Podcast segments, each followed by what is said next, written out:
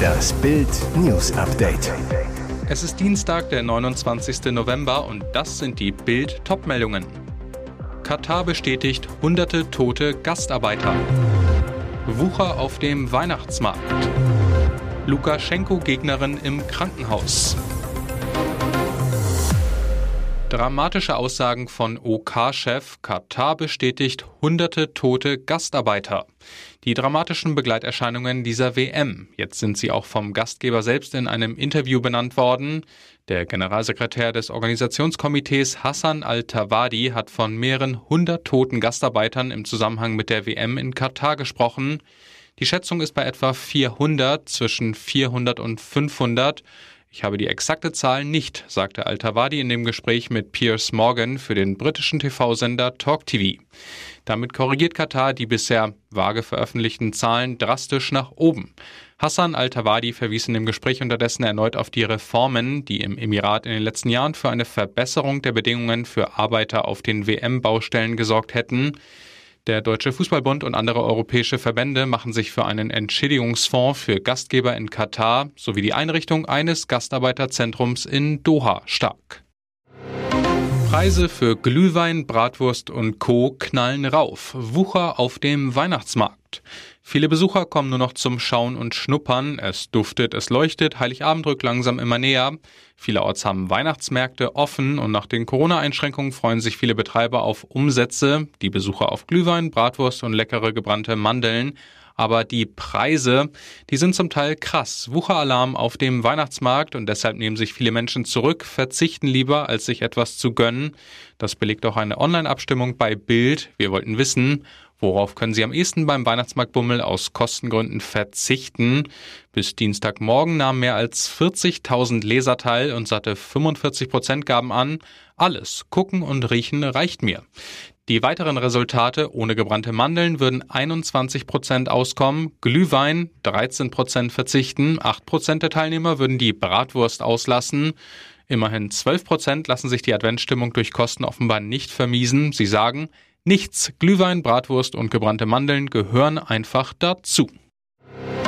Regime verurteilte Maria Kolesnikova zu elf Jahren Haft, Lukaschenko-Gegnerin auf Intensivstation.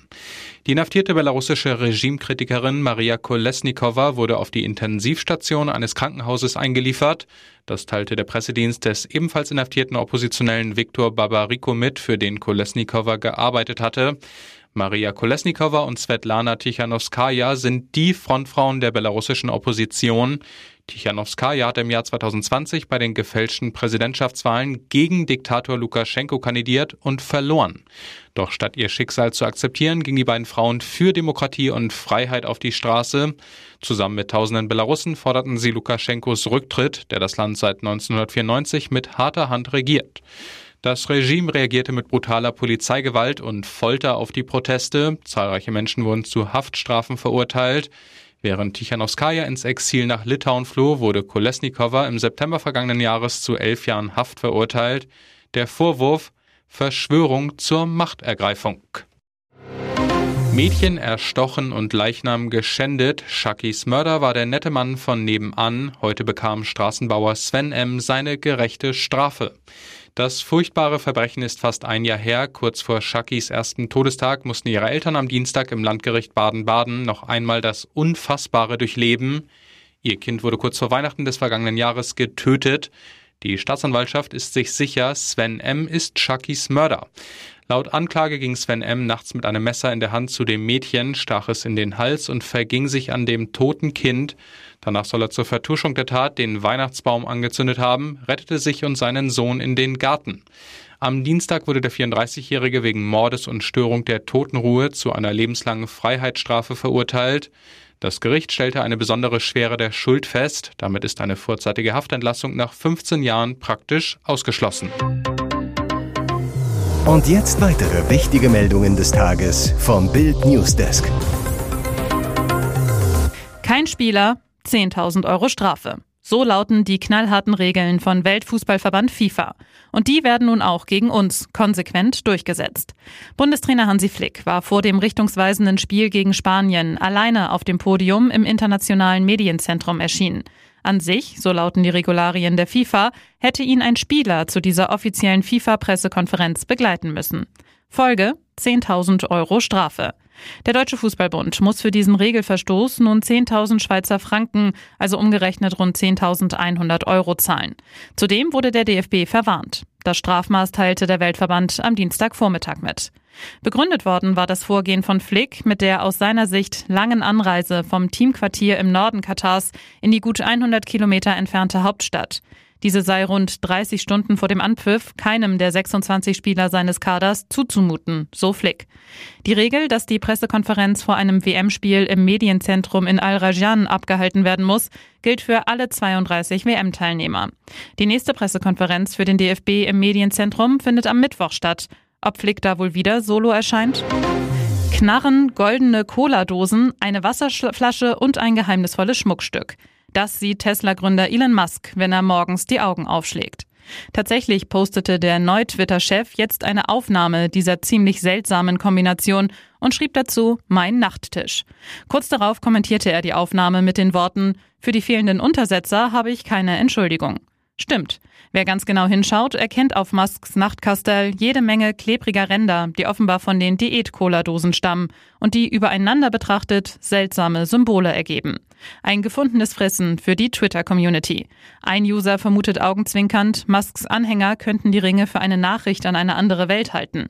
Ziemlich auffällig, neben Musks Bett liegen zwei Revolver. Dabei handelt es sich laut der New York Post allerdings nicht um scharfe Schusswaffen, sondern um sogenannte Replikawaffen, die zwar täuschend echt aussehen, aber völlig ungefährlich sind. Musk gilt als Verfechter des US-amerikanischen Waffenrechts, glaubt aber auch, dass strenge Überprüfungen und Background-Checks Pflicht sein sollten. Ihr hört das Bild News Update mit weiteren Meldungen des Tages. Plötzlich doch der Scheich-Deal. 15 Jahre Gas aus Katar.